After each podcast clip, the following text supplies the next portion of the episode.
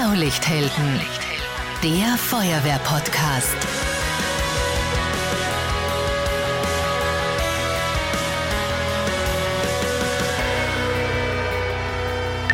Diese Folge wird präsentiert von Blaulicht SMS. Verlässliche Alarmierung per Smartphone-App und Einsatzmonitor.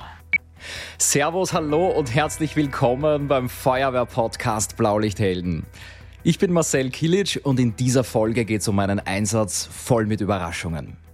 Zuerst rückt die Feuerwehr zu einem Wasserschaden aus, also ein Routineeinsatz. 100 Meter entfernt kommt es dann aber plötzlich zu einer Gasexplosion in einem Wohnhaus. Gärten brennen, 65 Häuser werden evakuiert. Mittlerweile ist klar, bei einem Wohnhaus hätte eine Wärmepumpe installiert werden sollen und bei einer tiefen Bohrung ist Wasser ausgetreten. Überdurchschnittlich viel Wasser, über 1000 Liter pro Minute. Aber nicht nur Wasser, sondern auch Erdgas. Und dieses Erdgas breitet sich unterirdisch in der gesamten Siedlung aus. Unter schwierigsten Bedingungen muss dieses Bohrloch dann wieder verschlossen werden. Passiert ist dieser Einsatz in Freiendorf bei Ansfelden. Das ist circa 10 Kilometer südlich von Linz. Über diesen Einsatz sprechen wir heute mit Helmut Födermeier, Bezirksfeuerwehrkommandant Linz-Land. Herzlich willkommen. Hallo, Servus. Und bei so einem komplexen Einsatzgeschehen, da arbeiten Expertinnen und Experten natürlich interdisziplinär zusammen. So auch Alfons Forster. Er ist Experte für Brunnenbau, Seniorchef von Forster Brunnenbau. Das ist das älteste Brunnenbauunternehmen Österreichs. Heute ist er in Pension, aber er war auch ehemaliger Innungsmeister, Stellvertreter für Baunebengewerbe und Berufsgruppensprecher der Brunnenbauer. Herzlich willkommen, Herr Forster. Hallo, grüß Sie. Helmut, anfangs ist die Feuerwehr Freiendorf alarmiert worden zu einem Wassergebrechen. Was ist da genau passiert? Wie ist das abgelaufen? Ja, es ist ja zu einem Routineeinsatz ist alarmiert worden, weil durch ein Bohrloch äh, äh circa 1000 Liter pro Minute herausgeholt sind. Und bei der Bohrtechnik ist es ja Usus, dass man ja diese Bohrsedimente in zwei Absetzmulden auffängt, damit sich die schweren Teile des Wassers da absetzen können und nur das Überwasser dann abgeleitet wird. Aber durch diesen massiven Wasseraustritt wurde dann circa nach zwei Stunden die Feuerwehr zur Hilfe geholt, weil es übergegangen ist und die Feuerwehr mit Tauchpumpen diese Container ausgepumpt hat und äh, in den Kanal abgeleitet hat. Mhm. Ab wann war dann klar, dass es dann nicht nur um einen Wasseraustritt geht? Was waren die ersten Zeichen? Zum Glück sind äh, unsere Feuerwehrmänner sehr sensibel, wenn man zu einem Einsatz kommt, wo man rundherum, also sage diese, diese Technik, die angewendet wurde, ja nicht alltäglich ist oder für einen Feuerwehrmann ja auch nicht äh, selbstverständlich ist. Und äh, sie haben sich das erklären lassen, wie das funktioniert. Und ein Feuerwehrmann hat bemerkt, dass über dem Container so ein Flimmern äh, festzustellen ist. Weil es an dem Tag relativ heiß war, hat man nicht gewusst, ist durch, durch die warme Luft. Und dann hat doch ein Feuerwehrmann gesagt, na, ich messe da mal zur Sicherheit. Und da ist schon festgestellt worden, dass der Gasanteil sich in dem Container, wo sie Niederschlag dort schon die untere Explosionsgrenze erreicht hat. Aber rund um den Container war einfach durch die Luftverwirbelung, durch den leichten Wind, den es gegeben hat, waren keine gefährlichen Messsubstanzen mehr oder, oder gashaltigen ähm, Vermengungen festzustellen. Aber trotzdem hat es der Feuerwehr keine Ruhe nicht lassen und hat mich dann telefonisch informiert und hat mir das geschüttet und hat gesagt, na ja, könnte was sein, könnte nichts sein. Äh, ja, von der Ferne war es für mich auch schwer zu beurteilen und bin dann selbst nach Freindorf gefahren. Herr Forster, bei dieser tiefen Bohrung, da ist es ja eigentlich um eine Wärmepumpe gegangen, die hätte da installiert werden sollen. Da wird ein Loch circa 115 Meter tief gebohrt. Bei 90 Meter ist es dann aber zu diesem unkontrollierten Wasseraustritt gekommen. Wie üblich ist das? Über 1000 Liter pro Minute, ist das eine ungewöhnliche Menge oder passiert das regelmäßig? Muss man damit rechnen? Das Ganze so. Normalerweise ist dort eine Mächtigkeit von der Dichtschicht, das ist der Stauer, der Schlier, von circa über 150 Meter. Wir haben dort in dieser Gegend, wir sind ja nur acht Kilometer weg von unserem Betrieb, das ist ja unser Haupteinsatzgebiet da auch, äh, da kennt man den Untergrund ja sehr gut. Und dort ist man unverhofft auf eine Sandlinse, wo unterhalb vom Schlier Gas und Wasser drin war.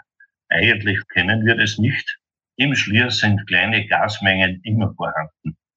Und das ist bei jedem Schachtbrunnen wenn man da einsteigt, hat man die Verpflichtung, dass man den Gasgehalt misst. Einmal ist ein bisschen mehr, einmal ist ein bisschen weniger. Aber die große Menge, die was man dort gehabt, die hat man eigentlich nicht voraussagen können. Und was nur noch dazugekommen ist, das ist die große Wassermenge von ca. 1000 Liter pro Minute und uns Gas dazu. Das sind zwei Komponenten zusammengekommen, das was zu dem großen Einsatz geführt hat. Jetzt gibt es in Österreich 75 Bohrunternehmen. Die sind alle gut ausgelastet. Tiefenbohrungen sind gerade sehr beliebt. Auch Ihr Brunnenbauunternehmen ist gut ausgelastet. Sie haben 500 Bohrungen im Jahr. Muss ich als Feuerwehrmann jetzt damit rechnen, dass bei so einer tiefen Bohrung auch diese großen Mengen an Erdgas austreten oder sind es meistens die kleinen Mengen, von denen Sie vorher gesprochen haben? Äh, so eine große Menge wie da haben wir eigentlich noch nie gehabt. Einerseits Wasser-Gas-Gemisch, das haben wir noch nie gehabt und kennen wir in unserem Gebiet nicht. Artesisch gespannte Grundwasser, das heißt, was über Tage tritt, das hat man öfters. Wenn die Behörde mhm. das weiß, dann gibt es eine Tiefenbeschränkung, da darf man gar nicht reinbohren. Das heißt, das ist ja wasserrechtlich zu bewilligen. Und beziehungsweise ein Anzeigeverfahren. Und da gibt es einfach eine Tiefenbegrenzung, wenn man halt weiß, es ist in dem Fall, wenn man es gewusst hätte, bei 100 Meter aufwärts oder bei 90 Meter aufwärts wird es kritisch, dann wird die, dann sagt die Behörde, man dürfte höchstens 80, 70, 80 Meter bohren. Dann muss man halt mehrere Bohrungen machen, dass man die Energie, die man fürs Gebäude braucht, rausbringt. Helmut, du bist dann am Weg zum Einsatzort gewesen. Wie ist es dann weitergegangen? Was ist passiert? Ja, ich bin dann beim Einsatzort eingetroffen. Die Feuerwehr hat mir dann die Örtlichkeit, hat mich unterwiesen, wie es dort ausschaut. Und aufgrund der Lage war es ja dann nur mehr möglich, dieses Meerwasser durch die Tauchpumpen in den Kanal abzuleiten. Auf meinem Anraten hin ist dann ständig eine Gasmessung durchgeführt worden, weil ich natürlich weiß, abfließendes Wasser nimmt Gase und speziell, wenn es fast äh, die gleiche Dichte hat wie Luft, das nimmt in der Strömung und Geschwindigkeit ja Gase mit. Wir haben dann entlang dieses Kanalstranges ständig Messungen durchgeführt, um dort keine explosive Grenze zu erreichen, weil das ist, halt auch bei manchen Einsätzen, dass man weiß, wenn man sich ja informiert, wie geht es oft andere bei den Einsätzen, oft auch schon dort zu Explosionen gekommen. Wir waren zwar, zu Gas festgestellt, aber eben weit wieder unter der unteren Explosionsgrenze. Äh, und ich habe mir aber dann erkundigt, weil ich dann gesagt habe, jetzt müssen wir schon den, den Landesgeologen über den Notruf um Rat fragen, weil in einer Tiefe von 90 Meter weiß ja keiner, was da unten wirklich los ist. Und vor allen Dingen hat sich die Frage gestellt, ja, hört das irgendwann einmal auf zum Rennen oder geht das Tage jetzt oder ist das Monate oder? Hm. Und wir haben dann den Geologen äh, zu Rate gezogen, der uns dann berichtet hat, ja, es ist gar nicht so abwegig, dass da Wasser und Gas miteinander rauskommt. Wir sollen aber dort noch äh, pumpen und wenn das nicht in ein paar Stunden dann aufhört, dann soll man sich nochmal melden und er kommt vor Ort. Äh, zeitgleich haben wir aber auch schon die Bezirkshauptmannschaft bei uns in Kenntnis gesetzt, die den Bereitschaftsdienst vor Ort äh, äh gebracht hat beziehungsweise auch der Bürgermeister wurde von uns informiert, der ebenfalls vor Ort gekommen ist. Und da war die Lage noch ganz normal. Es war eine Pumparbeit. Wir haben die Sicherheitsmaßnahmen, die auch von der Behörde nachgefragt worden ist, die haben wir alles gemacht. Wir haben rundherum dort, wo wir tätig waren, eben die Maßnahmen des Messens gemacht und haben aber auch schon gesagt, naja, wir müssen sich Gedanken machen, was passiert, wenn dieser Wasserstrom nicht aufhört. Also da haben wir schon gewusst, äh, aber wir wollten eben noch zuwarten, weil das Wasser an und für sich noch abzuleiten war. Es ist nur eine Frage zu dem Zeitpunkt der Zeit gewesen, wie lange wird, könnte das eventuell dauern. Hm. Irgendwann ist es dann zu einem äh, lauten Knall gekommen in der Siedlung. Wie viel Zeit ist da vergangen? Wann war das? Naja, also ich habe ungefähr zeitmäßig, ich war um halb sechs, habe ich die erste E-Mail-Information bekommen, wo ich dann zurückgefahren bin und circa um halb zehn Uhr am Abend ähm, wir sind ja in der Nebenstraße gestanden, ist dann zur Explosion gekommen. Nicht direkt das Nachbarhaus dahinter, sondern einfach so schräg rüber. Das war ein Bungalow und dann hat es eine Explosion gegeben, also alle Scheiben rundherum zerrissen. Das Haus ist vom Keller bis zum Dachboden in Brand gestanden. Ähm, und dann haben wir gewusst, so, jetzt ist da drüben was mhm. passiert. Mhm. Das erste, was dann durch den Kopf geht, ist es im Zusammenhang mit dieser Bohrung oder auch nicht? Das könnte ja ganz leicht ja ein Paralleleinsatz, ganz ein normaler Paralleleinsatz sein.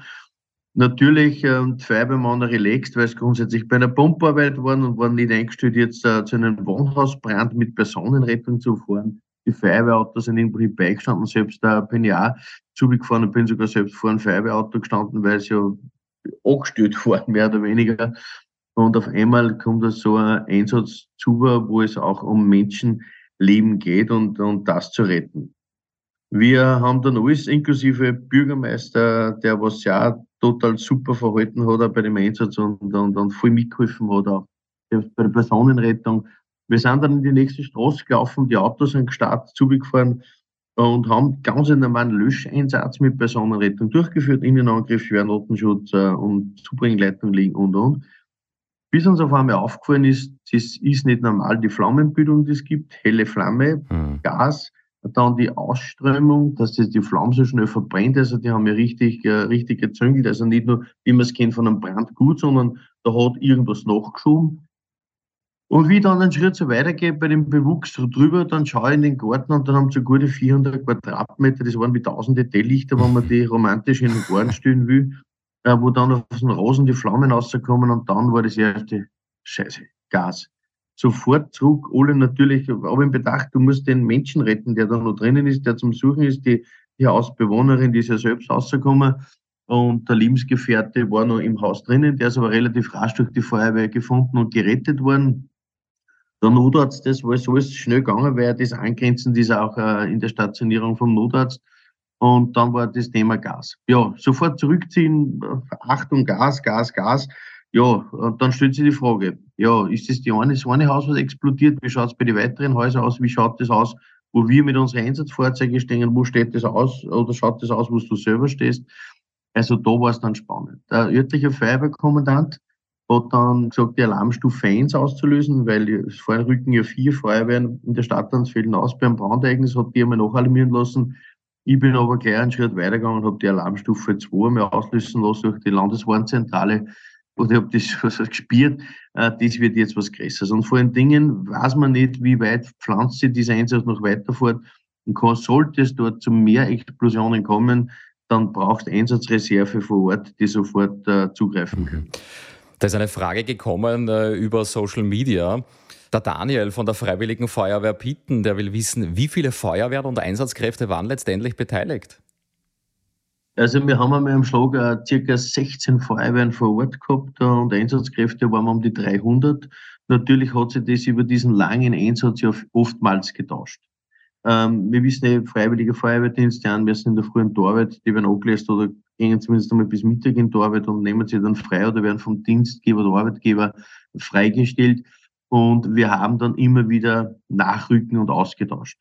Also es ist ein gerade die Einsatzleitung ist geblieben, die Einsatzführungsunterstützung ist geblieben, die örtlichen Feuerwehren haben sich äh, intern personell ausgetauscht, aber wir haben dann immer auch auswärtige Feuerwehren hinzugezogen, weil wir ja nicht nur die Gasmessungen ständig pro Straße mit zwei Trupps besetzt haben, sondern auch wir mussten ja, was ist beim Paralleleinsätzen mhm. jetzt in der Stadt uns fehlen, sondern wir mussten die Einsatzmannschaft sicherstellen wie der Bohrbeginn äh, äh, bekannt gegeben worden ist, das zum Nachbohren mit dem Bohrgerät. Und wir mussten das Bohrgerät ja im explosiven Bereich oder dort, was am gefährlichen war, starten. Äh, dort hat man nur mit drei Feuerwehren kurzzeitig aufgestockt. Wenn es zu einer Explosion gekommen wäre, hat das Rote Kreuz gesagt, sie braucht natürlich Einsatzmannschaften, die die Verletzten eventuell aus dem Gefahrenbereich zu den Zelten, zu der Versorgung des Roten Kreuzes bringen muss. Wir haben natürlich aufgestockt, wie dieses Ereignis wieder vorbei war, haben wir die drei Feuerwehren wieder heimschicken können. Also wir waren da irgendwo mhm. in ständiger Bewegung. Mhm. Jetzt haben wir vorhin gesprochen über den Gasaustritt auch im Bereich des Gartens der Wiese. Wie geht man da vor beim Löschangriff? Und ich habe mir versucht, das ist einmal grundsätzlich mit Wasser zu löschen, also alles abzulöschen. Und was kann man tun? Also die, die Gegenstände, die zu brennen beginnen, werden gelöscht. Und das sind ja wie bei einem normalen Wohnhausbrand. Hauptsächlich ist das Holz äh, irgendwelche Gartenmöbel oder sonst was abgelöscht worden. Aber es hat natürlich da, glaube ich, die ganze Nacht und einen Tag sind die Flammen schon irgendwo auf kleiner ähm, Flamme, haben es immer dahin brennt. Weil das weiß man ja, wenn Gas brennt, sollte man es eigentlich brennen lassen, solange es nichts anderes drunter anstellen mhm. kann. Weil nur Gas, das brennt, das weiß ich auch, wo Gas mhm. ist. Mhm. Ich war mal in Aserbaidschan und dort gibt es einen Burning Mountain, so nennen sie das, also einen brennenden Berg. Das ist so eine Felsformation und dort tritt Erdgas aus und das brennt kontinuierlich seit über 1000 Jahren. Das ist natürlich eine Touristenattraktion mittlerweile dort. Das ist eine Fläche von ein paar Quadratmetern, die brennt. Also unglaublich, wie groß diese Gasreserven da unterirdisch in so einer Blase auch sein können. Ganz ungewöhnliches Einsatzbild, das wir da in Ansfelden erlebt haben. Herr Forster, mich würde interessieren, wie breitet sich das Gas unterirdisch aus? Welche Charakteristik hat das? Wie kommt das vom Bohrloch 100 Meter entfernt zum Einfamilienhaus? Und auch, wie sind Sie da eigentlich dazu alarmiert worden? Wer hat Sie angerufen?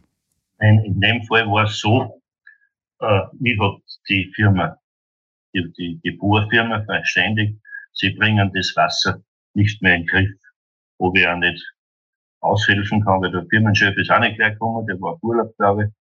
So, und ich bin dann losgefahren und dabei wieder umgefahren Richtung ans Feld, St. Florian auf Felden. Da habe ich mir zweites Mal angerufen, es hat eine Gasexplosion gegeben. Ich habe mir gedacht, das ist nicht, nicht ganz so einfach. Bin dann zur Einsatzleitung gekommen, jetzt am Bödermeier. Dort sind wir dann zur Bohrstelle, haben wir mal alles rundum angeschaut. Der Bohrmeister und sein Helfer, der Maschinist, hat mir dann alles erklärt. Ich dann gefragt, wie das, muss ich ehrlich sagen, wie ist der Bohrvorgang gewesen, was ist verrohrt, wie hat die Geologie ausgeschaut und so weiter, dass man selber ein Bild machen kann, das zu sanieren. Ich sage persönlich, wie ich das gesehen habe beim Container, ein Wasseraustritt, das Flimmern, wie der mir schon gesagt hat, da habe ich schon ein geschaut. Und der Schlauch, der Ableitungsschlauch von der Uranlage zum Container, den haben sie mhm. sogar niederhängen müssen, weil der hat sie selbstständig gemacht. Obwohl das ein sehr schwerer Schlauch ist kein normaler Feuerwehrschlag. So. Und dann kann man weiter eh nichts machen. Die, die Feuerwehr hat das langsam hat alles unter Kontrolle gehabt. Und ich habe halt dann einen Gedanken gemacht, habe dann in der Einsatzzentrale meine Vision, wie das passiert ist, vorgestellt. So. Und die, die Vision, die hat genau gestimmt. Die haben die ersten zehn Meter, weil es sind circa sieben Meter Kiesbogen, der Schotterbogen der Welser Heide. Und der ist relativ sandarm, der ist recht durchlässig. Und Überlagerung gibt's für einen Lehm fast gar keinen. Darum hat's überall rausgebrannt, weil es hat überall schön auf dem Untergrund rausgekommen, das Gas. Und oben am Grundwasser, oben am Schlier, oben am Stauer heißt es, da ist circa ein Meter, anderthalb Meter Wasser für in der Schicht. Dann ist der dichte Ton. Und in den dichten Ton, Schlier, ist die Verrohrung zehn Meter von oben, das war drei Meter eingebunden worden. Das ist eigentlich die übliche Art, weil dort war dann der Schlier schon fest, standfest.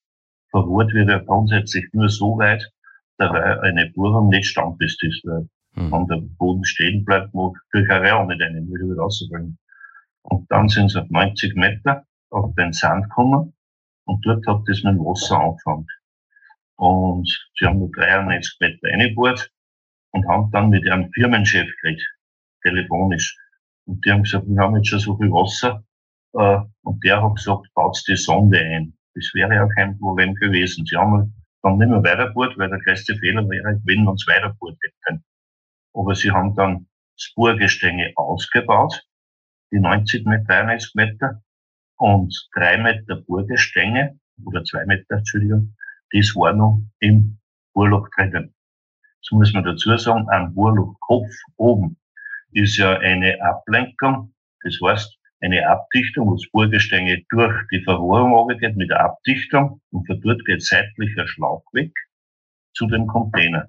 Und ich muss sagen, die Abdichtung, die so ist da, aber da ist nicht einmal Wasser raus, kein Gas rausgekommen, dabei haben wir dann später gar kein Gas gemessen, obwohl das im Container war. Das dabei war eigentlich sehr sicher. Das letzte, die letzte Bohrstange haben sie drin lassen. So, und am, auf dem Bohrkopf, ähm, am Bohrlochkopf, haben wir einen Druck gehabt von 6 Bar. Das war, das war in der Nacht. Und in der Früh haben wir das noch, und guten Morgen sind wir dann wieder hinterher. Und dann habe ich, da habe ich dann schon ein bisschen mehr geschaut, weil man noch mehr gesehen hat beim Tag ist wie in der Nacht. Bei um 4 Uhr ist die ÖMV angelauscht gekommen. Die Firma Riegler hat die Firma ÖMV angerufen, sie haben ein Bohrloch zum Verbessern circa vier, die haben dann alles verloren und der Verpressdruck ist dann circa vier Uhr in der Früh eingetroffen, dann haben wir diskutiert. Jetzt muss ich wohl was sagen, was nicht negativ für die ÖMV ist. Aber die, die Partie hat gesagt, da sind wir nicht zuständig. Für die, die das rund Beine gesehen haben, äh, haben sie einen Rückzieher gemacht. Und ist klar, ÖMV ist ein großer Betrieb. Für Bohrungen oder solche Sachen gibt es andere Fachleute. Das sind nicht die, die was da waren. Aber gut, wir haben gesagt, sie brauchen nur das machen, was ich anschaue, so quasi. Dann haben wir ein Konzept ausgearbeitet. Die ÖMV hat sich ein Material alles vorbereitet, zusammengekriegt, Schleich haben sie sich noch holen müssen. So, und jetzt kommen wir zum Konzept. Wie bohren wir das Bohrloch nach? Weil das sind die Bohrstangenlänge, waren zwei Meter. Und wir müssen es wieder auf drei, eigentlich auf 91 Meter so ungefähr haben wir es wieder eingebaut. Das heißt, ich muss das mindestens 45 Mal das Bohrgestänge öffnen. Mhm. 45 Mal kommt Gas und Wasser raus. Und da kriegt dann aber die Feuerwehr auch ein Problem, dass wir das in den Griff kriegen bei irgendeinem Pumpenschlag, weil es ist ja Wasser rausgegangen, es können den Stein mit abbekommen, dann ist es aufgemacht. Ich gesagt, so machen wir es nicht. So, meine Erfahrung, wir haben gesagt, wir bauen in das Bohrgestänge die eine Stange, die was noch unten war, die was noch im Bohrloch drin gesteckt ist in der Maschine.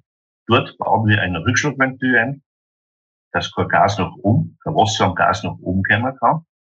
Und dann kann ich die anderen 44 äh, Stangen eigentlich problemlos einbauen. Und das Konzept haben wir ausgehalten, haben das Rückschlagventil alles hergekriegt, was wir alles brauchen, das haben wir, das haben wir alles in der Firma lagern gehabt. Und um circa 4 Uhr haben wir dann die ganze Aktion, Feuerwehr hat geschaut, dass dort mit Lüfter, aber das kann jeder mehr so, was wir es dazu gezahlt haben, dass wir dort exgeschützt arbeiten können. Mhm. Ein Kriterium war, wenn wir das Burgestänge aufmachen, dann wird ja der, die Fließgeschwindigkeit vom, vom Bohrlochsohle bis auf ja erhöht. Und wenn da Steine mitkommen und die schlagen am Bohrkopf, weil die Oberweise der Bohrantrieb, wenn die da anschlagen und eine Funkenbildung gibt, kann sein, dann haben wir da gleich bei der Bohrenloch herbei das Feuer und dann wird es noch kritischer. So, habe das ein wenig überschlagen, wie lange braucht es, wenn man es aufmacht, äh, wie lange braucht es? Und das waren mehr wie zwei Minuten, darf man da nicht brauchen. Zwei, zweieinhalb Minuten. Gurgestänge auf und wieder zu. Und genau so war's. Wir haben das alles sauber vorbereitet. Mein Sohn ist an der, bei der Anlage gestanden, ich war in der Einsatzzentrale, überwacht ist übertragen und aufgemacht, ganz kurz haben wir Spritzen gesehen und gleich wieder zugemacht und es ist kein Materialpunkt mit rausgekommen. Und dann hat man die 90 Meter Burgesteine ganz gefahrlos, quasi, muss ich schon fast sagen, im Vergleich zu dem, was vorher war, eingebaut, bis zur Produktsohle. Und da, wie wir das Burgesteine eingebaut gehabt haben, sind gewisse Flammen im Nahbereich schon ausgegangen. Das heißt, es ist schon weniger Gas aufgekommen und weniger Wasser. Aber einen Druck haben wir oben nur von vier gehabt. Und dann, wenn wir dann zu pressen angefangen haben, war der Druck schon nur mehr zwei Bar, was ja das Gute war, dass sie den ganzen Tag ja äh, ausgast und der Druck abbauen können. Und da habe ich schon ein ganz ein gutes Gefühl gehabt, so wie mein ehrlich geredet, äh, du, das haben wir super im Griff, weil wenn es nur durchs Bohrgestänge schon weniger wird, dann sehe ich da überhaupt kein Problem. Ich war da bei der ganzen, bei den ganzen Ablauf eher die Ruhe, ich bin da ein ruhiger Mensch, wenn wir ein paar Antritte haben, so zwischendurch wieso ich so eine Ruhe habe. Ja, so wie weil ich weiß, was ich tue. Also, es ist so. Kommt die, Ruhe, kommt die Ruhe mit dem Alter oder mit der Erfahrung? Alles miteinander. Und wenn man länger verheiratet ist, auch, kann man auch gleich dazu sagen. Nein, das falsch. Und Ehrenmitglied sind Sie selber bei der Feuerwehr ja auch, oder? Ich bin nur Ehrenmitglied bei der Florianer Feuerwehr. Sehr schön. Ja, das ist, das ist auch so eine Sache. Wir haben vier Feuerwehren, jede hätte mit dazu haben wollen. Ja, äh, ich war bei der Stiftsfeuerwehr und da habe ich aber immer ausgerufen, ist ja gar nicht Feuerwehr gewesen. Und dann bin ich übernommen worden bei der Marktfeier St. Florian, die unterstützt, was geht und alle anderen auch, weil da muss ich mit, mit Leitung eine Gleichbehandlung machen mhm. für die Feuerwehr. Sehr schön. Ich glaube, zum Prozess wollten Sie noch was sagen. Zum Prozess. Und dann, wie man das Burgestänge unten war, dann ist der nächste Schritt gekommen, die Verpressung. Die hat alles vorbereitet. Und ja, da war die Feuerwehr fest in Einsatz. So, und dann haben wir dann den Verpressvorgang gestartet. Die Feuerwehr hat fest mitgeholfen, weil wir haben da 6,5 Tonnen Zement und Schwerspat vermischt. Und innerhalb von einer schwachen Stunde haben wir sieben, sieben, circa 7000 Liter verpresst und Volumen rechnerisch gingen rund 900 Liter rein. Da ist aber das Burgerstängel nicht einmal weggerechnet gewesen. Das heißt, wir haben den Boden dann so was derartig verpresst, mit einem Verpressdruck für circa 50, 60 Bar. Das ist alles aufgezeichnet worden, auch mit Datenschreiber, das ist alles nachgewiesen. Und wie das Bohrloch halber vor war, wohl war, ist das letzte Feuer auch schon ausgegangen. Das heißt, es ist auch dass im Nahbereich, sage ich jetzt einmal, im Nahbereich äh, das Gas relativ schnell aus dem Untergrund rausgekommen ist. Mhm. Weil sonst wäre es noch ganz einfach. Ja, und dann war es eigentlich fertig. Und dann muss ich nur sagen, es wird die Frage kommen, ist die Bohrung dicht oder nicht? Die kommt sicher von der Behörde, das kommt sicher. Und dann haben wir vorgeschlagen, wir setzen um die Bohrung, um die favorierte Bohrung, Sonden, das heißt Rammrohre, in den Untergrund. Und dort hat die Feuerwehr wieder gemessen, ist da ein Gas drin, ist da kein Gas drin. Und das hat man dann bei, bei elf Parzellen, wo, wo nur im Untergrund Gas war, bevor der, vor der Freigabe, das weiß jeder, der Helle besser, hat man das zuerst kontrolliert. Das hat man von außen nach innen gemacht, dass die Leute früher zu den Kaiser wieder hinkommen. Oder war es der Helle mehr als ich? Helmut, Steigen wir da gleich ein. Wie kann die Feuerwehr diesen Prozess unterstützen und auch wie kann man da dazu beitragen, dass dieses Areal ja weniger explosionsgefährdet ist? Was kann man da machen? Ja, für uns war wir hauptsächlich einmal, wir haben einmal jede Straße gemessen, weil wir mussten mal feststellen, wie weit ist eine Gaskonzentration überhaupt da. Und man hat schon gesehen, mit zunehmender Zeit und äh, so wie es der Alfons schon richtig sagt, uns wir haben aufpassen müssen, dass uns dort die Zeit nicht davonläuft. Wir haben ja in unmittelbaren Gefahrenbereich zuerst einmal das äh, explodierte Haus gehabt und haben aber feststellen können, dass über die Zeit, über ein zweites, drittes, viertes, fünftes, mal in Summe waren es dann sechs bis sieben Häuser, wo sich dann die Gasentwicklung schon ausgebreitet hat. Wir haben dann nur daneben ist eine große Firma, die Firma Rema, wo die Geschäftsleitung selber gesagt hat, ich brauche keinen Bescheid nicht, sondern es ist für meine Arbeitnehmer das Wichtigste, dass zur Sicherheit gegeben ist. Äh, der hat freiwillig äh, begonnen, den Betrieb zu evakuieren. Und wir haben dann, so wie es der Alfons sagt, man darf mit, mit vier in der Früh, wo die OMV eingetroffen ist, und der Alfons, der nächsten Tag um vier auf die Nacht waren wir dann fertig mit diesen Bohrungen. Das heißt, es kommt zweimal die Zahl vier vor, aber das eine war vier in der Früh, mhm. den ersten Tag, und am, und am nächsten Tag vier Nachmittag, wo wir dann mit dem, mit der Verpressung fertig waren. Und wir haben aber dann, weil trotzdem diskutiert worden ist, das weiß man auch, jetzt ist alles gut gegangen, jetzt hat jeder richtig gehandelt, aber ein Restrisiko bei so einem Einsatz ist bis zur letzten Minute gegeben und am Mittag haben sie mir dann die Polizei berichtet, äh, sie waren nur mehr messen bei der Firma Rema und auch dort kann man im Keller bereits geringe Konzentration Gas feststellen. Jetzt habe ich wieder gesagt, so und jetzt ist aber dann irgendwann einmal Ruhe mit der Diskutiererei, wir müssen was tun, weil wenn dort die Gaskonzentration so steigt, dass man nicht mehr bohren können draußen, zum Beispiel bei Rema, dann haben wir dort auf lange Zeit überhaupt nichts mehr tun können. Also, und wir haben auch dann Maßnahmen treffen müssen. Die Autobahn zum Glück war mal bei der Asfinag ja selber untergebracht mit der Einsatzleitung. Ähm, Autobahn geht daneben. Was ist, wenn es nur Explosionen gibt? Den Verkehr dort zu drosseln auf der Autobahn, dass die Leute nicht schnell fahren, hat, braucht uns eh nichts wie in Österreich. Eh bekannt, dann 60er durchs hin und die Leute fahren trotzdem ein 100, aber du musst dir irgendwann einmal selber die Maßnahmen setzen, dass du selber als Einsatzleitung alles Mögliche halt getan hast und Vorsorge getroffen hast. Und ich war dann einmal bei einer Pressekonferenz und habe mich angerufen und auf das, äh, äh der Feuerwehrmann hat den Gedanken gehabt und darum muss man sich viele, viele Meinungen anhören, aber man muss dann eh selber für sich entscheiden, was nehme ich heraus und vor allen Dingen auch welche Prioritäten setze ich. Alles ist wichtig momentan, ist klar, aber man kann die zehn Sachen auf einmal umsetzen. Man muss eins nach dem anderen fertig machen, organisieren, bis läuft, äh, äh, richtigen Leiter einsetzen.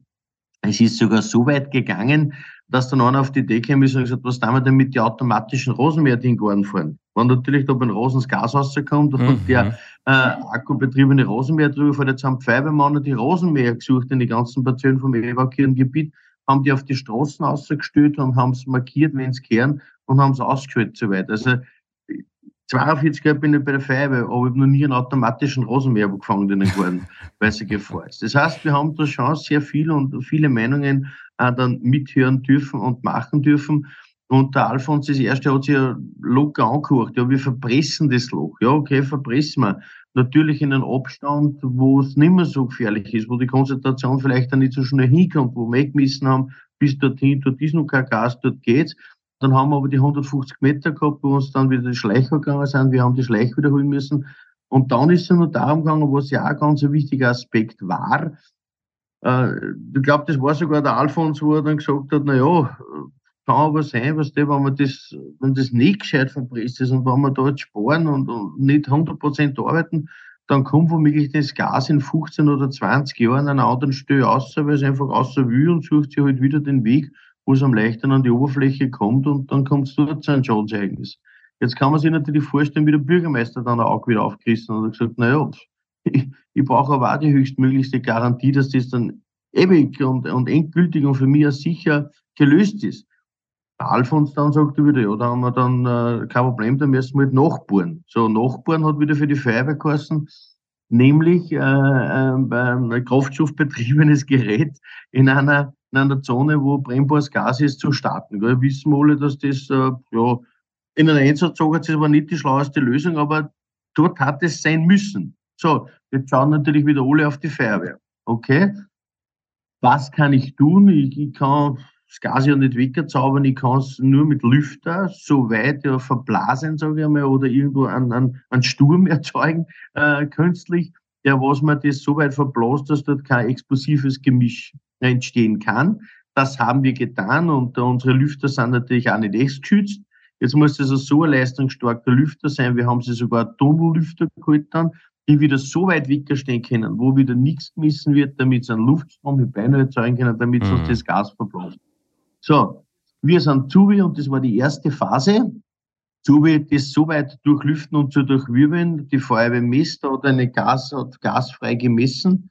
Wir haben dann die drei Leute, was das Bohrgerät bedient hat, Feuerwehrbekleidung angezogen, weil wir gesagt haben, Restrisiko haben wir und dass ihr gescheite Schutzbekleidung habt und es kann man zu einer Durchzündung dann sollte wenigstens der Kopf geschützt sein mit Feuerwehrhelme und die, die Einsatzbekleidung, damit es keine Verbrennungen oder vielleicht nicht so starke Verbrennungen gibt. Man hat es ja nicht ganz ausschließen können. Also die Lüfter aufgestellt, in Betrieb genommen, Gasfreimessung durch die Feuerwehr und dann ist gebohrt worden. Und wie wir dann das Bohren, den Startbefehl zum Bohren gegeben haben, so ruhig wie da, wie die, die 45 Stangen dann eingeführt haben, wo einer mitzählt hat, eine Stange, zweite Stange, also so ruhig war es die ganze Zeit in der Einsatzleitung noch nie. Genau so war es. Bis dann, und das habe ich auch gewusst, und ich war zum Alfons gesagt, Alfons, wenn wir es Bohren geschafft haben, wo die Maschine rennt, dann haben wir gewonnen, weil es Verpressen an und für sich selber, das ist von so einem Sicherheitsabstand aus passiert, dass ich mit dem keine Angst gehabt habe. Das war halt eine technische Sache, das was funktionieren muss. Und da habe ich mich auf den Alfons verlassen. Äh, aber für mich war halt das Spannendste dann, äh, dieses Gerät zu starten, damit da nichts in die Luft geht. Also wenn wir das gehabt haben, habe ich gewusst, so Alfons, jetzt kannst du mit deinem Zement hinten spülen und die Luke zustoppen, was du willst. Also das war für mich dann schon ein Highlight, was da passiert ist und ich war irrsinnig glücklich, wie das eigentlich dann vorbei war. Das glaube ich. Da fällt der Stein vom Herzen. Ja. Worüber wir noch nicht gesprochen haben, das war die Evakuierung der Siedlung. 65 Häuser, über 100 Bewohner. Wann war dann der ähm, Befehl von der Bezirkshauptmannschaft oder wann war der Wunsch der Bezirkshauptmannschaft, die Siedlung zu evakuieren? Das war, das, dieser Entschluss ist relativ rasch gefallen, weil ja, wir haben da das, so in dem Fall das Glück gehabt, dass der Bürgermeister ja seit Anbeginn des Einsatzes, das heißt vom, vom Problematik des Wasseraustrages um, äh, die Explosion selber miterlebt hat, der hat da schon miterlebt, ähm, was kann da von uns zukommen. Und es waren gleich einmal die Gespräche, wie weit kann das maximal gehen? Und man muss irgendwann ein Maximum ansetzen, mit dem man arbeitet. Wir haben äh, die Einsatzleitung das erste Mal äh, am Rande dieser Siedlung aufgebaut und haben aber nachher nur einmal in der Nacht selbst nur einmal übersiedelt auf ein ganz anderes Betriebsgelände, wo wir nicht einmal mehr eine reine Draufsicht gehabt haben auf dieses Siedlungsgebiet. Natürlich hilft jetzt schon eines, den Entscheid zu treffen. Die Bezirkshauptmannschaft war ja durch den Journaldienst der AA bereits seit Anbeginn ja vor Ort. Äh, und ähm, man hat sofort mitgekriegt, dass da Bescheide zu erstellen sind, um die Evakuierung auszuführen. Und der Bürgermeister hat natürlich gewusst, ich habe ein leistungsstarkes Stadtamt, das ich sofort aufgesperrt habe, der hat die Mitarbeiter informiert, die sind sofort hingefahren. Und man hat ja von einem ähm, Brandereignis, sage ich mal, vor ein paar Monaten hat er hat es einen starken Wohnungsbrand in Ansfeld gegeben und dort hat man das Gleiche praktiziert im Stadtamt, diese Personen des Wohnblockes zu versorgen. Seitens Rote Kreuz es betreut, also da haben wir das Glück, dass vom Katastrophenschutz her ja sehr viele Maßnahmen gibt und das Handling auch da ist. Das heißt, man hat bei diesem Siedlungsgebiet, wo es natürlich um wesentlich mehr Leid gegangen ist, gell, aber man hat die Infrastruktur dort gehabt, man hat die Notunterbringung, man hat schon gewusst, wie man das auch machen kann. Das heißt, wenn eine Stadt oder eine Gemeinde, den wird nicht explizit wirklich vorbereitet ist, gibt es halt noch einmal ein Problem. Wir hätten auch ähm, noch äh, zusätzlich Busse schon im Land gehabt, die die Leute von Ansföden umgeführt in den Stadtamt. Aber das war dann nicht notwendig. Das haben wir mit unseren Transportfahrzeugen gemacht, beziehungsweise jene Straßen, dort wir noch kein Gas gemessen haben, haben wir es auch die Leute erlaubt, dass mit dem PKW, sofern es so gegangen ist, durch die Einsatzfahrzeuge das auszufahren können, auch dort weggefahren können. Und alle sind dann nicht auf Stadtamt, sondern wir haben das Rote Kreuz und die Polizei hat es registriert auch wenn sie zu Verwandten, Eltern oder sonst wo hingefahren sind, haben wir gewusst, wo sie die Leute aufhalten. Was natürlich dann schon noch kommt, ist diese Meldungen, ich habe äh, eine bettlägerige Person, die aus dem Gefahrenbereich gebracht werden muss. Ich habe betreute Personen, die eine Pflegerin haben und irgendwo hin müssen. Also das haben wir schon in vier, bis fünf Fällen gehabt, aber da war das Rote Kreuz so gut aufgestellt, dass auch diese äh, Personen transportfähig gemacht wurden und auch verlagert mhm. wurden. Helmut, wir haben vorhin auch äh, die untere Explosionsgrenze öfter erwähnt. Bringen wir da noch ein bisschen Licht ins Dunkel. Ähm, wir sprechen von der unteren und oberen Explosionsgrenze bei der Feuerwehr. Erklär uns da was dazu. Wie läuft das ab? Warum gibt es eine obere und untere Grenze? Ja, das ist bei allen äh, Dingen so, dort, wo man von Explosionsgrenzen redet, das sind, das sind einfach Gasgemische, die entzünd, entzündbar sind. Und äh, ganz nüchtern erklärt ist es, wenn das Gemisch einfach äh, zu, zu, zu locker ist, dass zu wenig Gas wäre zur Entzündung, dann explodiert es ja nicht. Und wenn reines Gas ist, das wieder Sauerstoff brauchen wird, dann brennt es auch nicht. Das heißt, ist zu mager, brennt es nicht, ist zu fett, brennt es nicht, aber wir haben dazwischen einen Raum. Mhm. So. Und das heißt jetzt, die Unterexplosionsgrenze ist das minimalste Gemisch, was brennen werden kann. Und die obere Explosionsgrenze ist natürlich dort, wo es hingeht, dort, wo so das Gemisch zu fett wurde, um wieder nicht brennen zu können. Und das ist genau das Fenster, von dem man redet, von unterer und oberer Explosionsgrenze. Nur in diesem Bereich kann das Gas-Luftgemisch sich entzünden. Alles klar. Herr Forster, abschließend vielleicht noch, ähm, was können Sie uns mit Ihrer langjährigen Erfahrung, seit hunderten Jahren bohren Sie in die Erde rein, Sie und Ihre Vorfahren, welche Tipps oder welche Ratschläge, welche Learnings können Sie uns mitgeben für die Feuerwehr, die vielleicht mal zu so einem Einsatz kommt? Was sind vielleicht ein, zwei, drei Dinge, die wir unbedingt beachten müssen? Ja, das erste ist, das, was wir jetzt auch schon machen, das ist die Schulungen von die Bohrgeräteführer da gibt es Schulungen, da muss man noch ein bisschen mehr nachbessern. Das auch Gasbehörde schreibt vor, Mitführen eines Gasgerätes, na, alle Firmen haben es nicht. Da hätte man es, wenn sie es da gehabt hätten, hätte man vielleicht ein wenig früher reagiert. Das war das eine. Und das zweite ist, äh, in dem Bescheiden, in dem Wasserrechtsbescheiden oder Anzeigeverfahren, da steht ja eh drin, wenn man Gas oder eine Thesische äh, besser Antwort, ist sofort zuständige Beharzung verständigen. Das ist in dem, in dem Fall alles gemacht worden und auch die Feuerwehr. Nur jetzt haben wir schon ein bisschen ein Problem. Die Feuerwehr, so wie es der Hede schon gesagt hat, die steht vor einem Problem, die können das auch nicht lösen, die können nur alles absperren und dann braucht man Fachleute.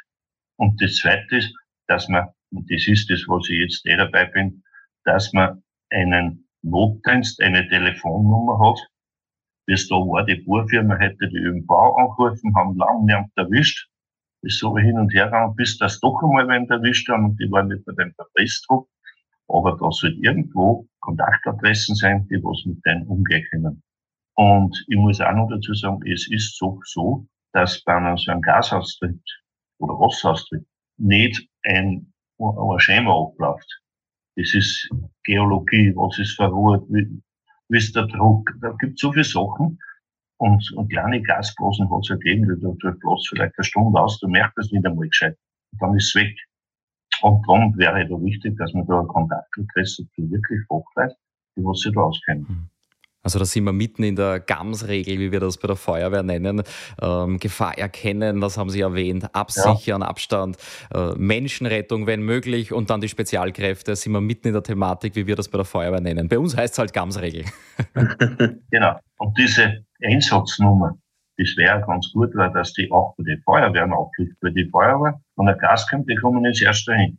Und ganz ehrlich gesagt, wenn man, nicht, wenn man von der Bohrtechnik nichts versteht, was sollen die machen? Man weiß ja nicht einmal, hätte ich jetzt gesagt, man weiß ja nicht einmal, von wo ist was herkommt. Mhm.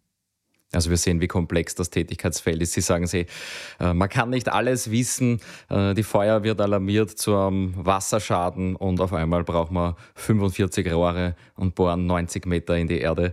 Äh, Helmut, abschließend für dich vielleicht noch eine Frage vom Viktor von der Freiwilligen Feuerwehr Baden-Stadt. Wie hat das Zusammenspiel zwischen den Organisationen und Spezialkräften funktioniert, das S in der GAMS-Regel?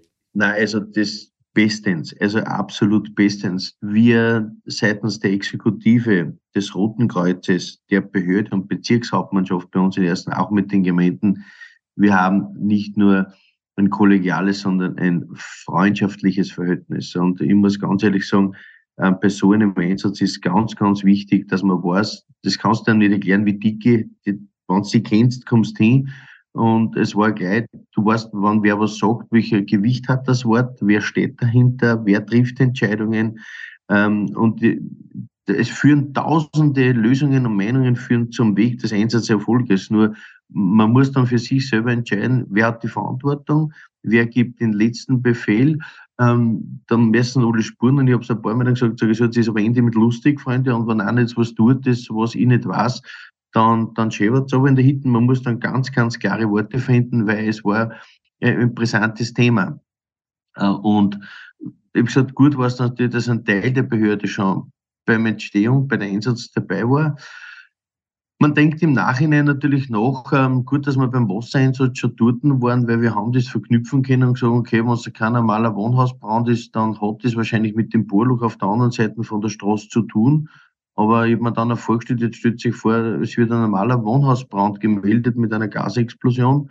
Da denkt ja keiner mhm. nach, dass in der nächsten mhm. Straße ein, ein Bohrgerät stangen. Wenn das, wenn das nicht gemeldet ist oder für die Feuerwehr und auf einmal hast du aber so ein Ereignis, da denkst du dann, eine Gasleitung ist defekt oder, oder bei der Gasuhr hat was und dramas Gas die Leute fahren heim und dabei sickert über Nacht das Gas weiter, weil wir sollten einer nachdenken mhm. und sagen, da hinten ist bohrt worden. Das, das, das siehst du gar nicht, die zwei Straßen weiter. Das heißt, wie jeder Einsatz, es gehört auch ein Können dazu, aber trotzdem spreche ich nicht ab, dass ein Quäntchen Glück auch dazu gehört, das Glück des Tüchtigen. Das gehört genauso zu Alfons war es auch, was, wie, wie, wie die Luke 90 Meter tief ausschaut, das wissen alle nicht miteinander. Wir kriegen jetzt sehr viel Lob seitens ja von, von der Fachberatung auch Behörde, dass wir das gut gemacht haben, dass das ein nicht alltäglicher Einsatz ist und auch äh, gut gemeistert worden ist. Aber wenn ich ehrlich bin, wenn das heute das gleiche wieder passiert, müsste man es genau wieder suchen, eingrenzen, wo ist.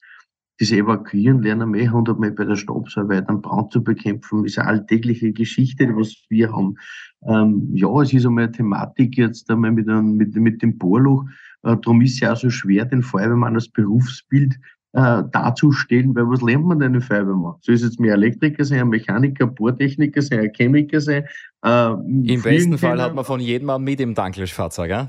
Genau. Wie bei der Schifffahrt, überall sollst du auskennen. Ähm, wir können sehr viel und das ist natürlich breit gefächert, dadurch, dass unsere Mitgliedschaften und auch Ehrenmitgliedschaften, lieber Alfons, äh, ganz wichtig, dass wir auf die zurückgreifen. Aber ähm, immer gesagt, auf das, was ich ganz besonders stolz bin in Lenzland, ist, weil dort Leute wirklich gescheite, kluge Leute, Handwerker und vor allen Dingen, das, was ich an Menschen liebe, ist, wenn einen gesunden Hausverstand hat und die an Positionen sind, wo du die Gesichter kennst, wo du die Personen kennst, dann kannst du natürlich schon was Großes äh, erreichen und du hast einmal Vertrauen, dass du mal Minuten mal da schauen kannst oder mal eine halbe Stunde, wo dich mit einem anderen in die zusammenschließt und beraten kannst. Mhm weil ja die anderen genau wissen, welche Maßnahmen würdest du jetzt entscheiden oder er kommt fragen und macht nichts im Alleingang. Äh, das funktioniert bei uns einzig, einzig, einzigartig. Saubere Arbeit, Männer. Ja, da muss ich, ich muss sagen, hätte du hast da alle in den Griff gehabt, wenn Meldungen gekommen sind, der hat es angehört. Aber das, was wichtig war, das ist umgesetzt worden. So negativ das Ganze ist, aber ganz ein schönes Erlebnis. Die zwei Tage, was wir durchgearbeitet haben. So gesehen, so negativ was ist. Alfred, da trinken wir lieber nächstes Mal ein halbes Bier und ein paar Würstel. genau so ist ne? Das ist klar, aber trotzdem ist gut runtergegangen, ist eh nochmal gut ausgegangen. Also vielleicht, vielleicht ganz kurz noch mal schauen, ähm, das, was die Feuerwehrmänner interessiert, ähm, und was für mich im Nachhinein auch ja, äh, aus einer Erzählung eines, eines eingesetzten Artenschutzträgers war, sagt aber Statement zu dem Einsatz kommen denken wir, ja, Artenschutz und Gästehüter, Gasmisten ist ja nicht wirklich spannend und, und na, sagt er, dann war es aber ein komisch, weil du riechst nichts, du siehst nichts, auf einmal das Messgerät in deiner Hand, gell, das fängt pippen an und rot blinken an und denkst dir, pff, ah, ja, ist irgendwo Gas rundherum, äh, steckst das ab, machst da, hängst der Fahnen auf und zeichnest das in der Logikarte ein und gibst es dann bei der Einsatzführungsunterstützung gibt's dann ab. Und, und aber eins war schon, wir haben uns ja vorbereitet. Wir haben gesagt, okay, wir müssen nochmal nachbohren. Und da habe ich gesagt, Alfons, äh, was ist, wenn uns da jetzt einen Duschen macht? Restrisiko ist irgendwo da. Wir wissen ja gerade nicht, äh, geht's neben die Schuhe raus oder geht's hinter der Garage raus? Du kannst ja nicht alles genau hundertprozentig voraussagen. Und dann hat das Rote Kreuz gesagt, okay, wie viele Leute stehen wirklich und sind mit dieser Bohrung oder Nachbohrung da beschäftigt? Und dann haben wir gesagt, okay, drei äh, Leute sind mit den Lüfter vorne, drei Leute sind, sind äh, mit dem Bohren beschäftigt, dann sind die Sexy und der Löschgruppen haben wir hierbei, falls was passiert, die was das sofort ablöschen können, um die 15 Leute. Okay, das Rote Kreuz hat gesagt, jawohl, bei diesem Vorgang, wir stellen Notärzte hin, wir stellen äh, Rettungsfahrzeuge hin, äh, aber wir brauchen Leute mit Artenschutz, die dann beim möglichen Einsatz uns die Leute Gefahrenzone heraustragen. Okay. Wer ist da jetzt hierbei? Die Artenschutzträger bitte bekannt geben. So, und dann ist die erste Frage gekommen, hat irgendwer von euch eine Allergie auf Medikamente? Na, dann hat sich einer gemeldet und gesagt, du, ich Allergie. Nein, der vom Roten Kreuz hat das gescheit, wenn du nicht zugehst, haben wir da nicht einen anderen. Ja, haben wir. Gingen zu. Und wir kennen ja unsere Feuerwehrmann oft teilweise, wo gesagt ah, das habe ich überhaupt noch nie gebraucht, ich habe schon so viel Artenschutz, aber das habe ich überhaupt noch nie wieder gefragt.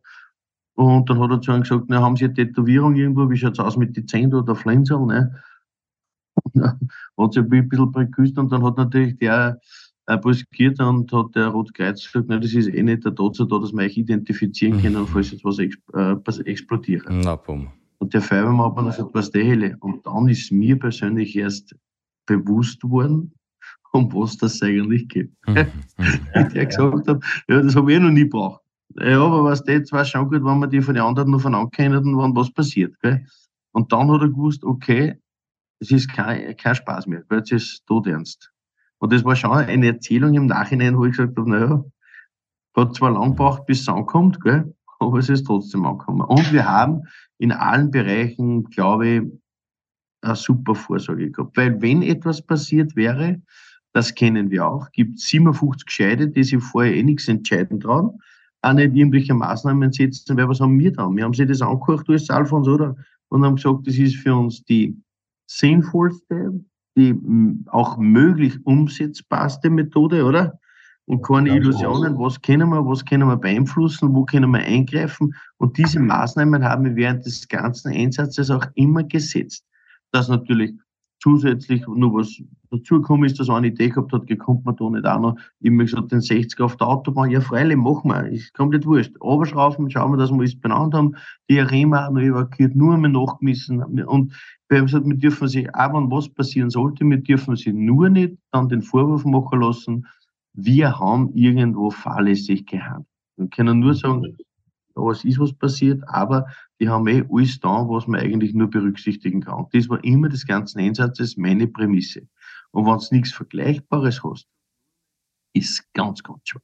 Und eben, wie gesagt, nur einmal hätte ich den gleichen Einsatz jetzt zum Minuten nur einmal was genauso wieder zum Diskutieren, zum Reden, weil die Lage anders ist, die Geologie anders ist, die Geländeform, die wieder anders ist und und und. Also die ganzen Faktoren, was da mitgespielt haben, und ich hoffe nur, hätte ich wieder so einen Paralleleinsatz, mich die einfach die handelnden Personen, die dann zu dabei waren, genau wieder an meiner Seite haben. Und dann traue ich mir es auch wieder zu. jeder Einsatz ist anders und man lernt das. So ist es. Helmut Födermeier und Alfons Forster, vielen Dank für diese ehrlichen und authentischen Einblicke. Dankeschön. Danke. Bitte. Ja, vielen Dank auch an euch alle, dass ihr bei dieser Folge bis zum Schluss dabei seid. Ausnahmsweise eine etwas längere Folge, aber unglaublich spannend. Wenn bei euch im Ort ein Einsatz passiert, wo er sagt, da könnte eigentlich ganz Österreich zuhören. Oder wenn ihr jemanden kennt, der Einsatzgeschichten so echt und authentisch erzählen kann wie unsere beiden Gäste heute, dann schickt uns eure Vorschläge gerne. Ihr erreicht uns auf allen Social Media Kanälen, da findet ihr alle Kontaktdaten in den Show Notes in der Podcast Beschreibung oder schickt uns ganz einfach eine E-Mail an podcast@blaulichthelden.at. Und ganz besonders freue ich mich, wenn ihr diese Folge mit euren Kameradinnen und Kameraden teilt oder vielleicht habt ihr auch Freunde, die sich für Feuerwehr einsetzen Einsätze interessieren. Das geht ganz einfach. In der Podcast-App auf das Teilen-Icon klicken und den Link dann einfach per WhatsApp verschicken. Bis zum nächsten Mal. Ciao, Servus und gut Wehr.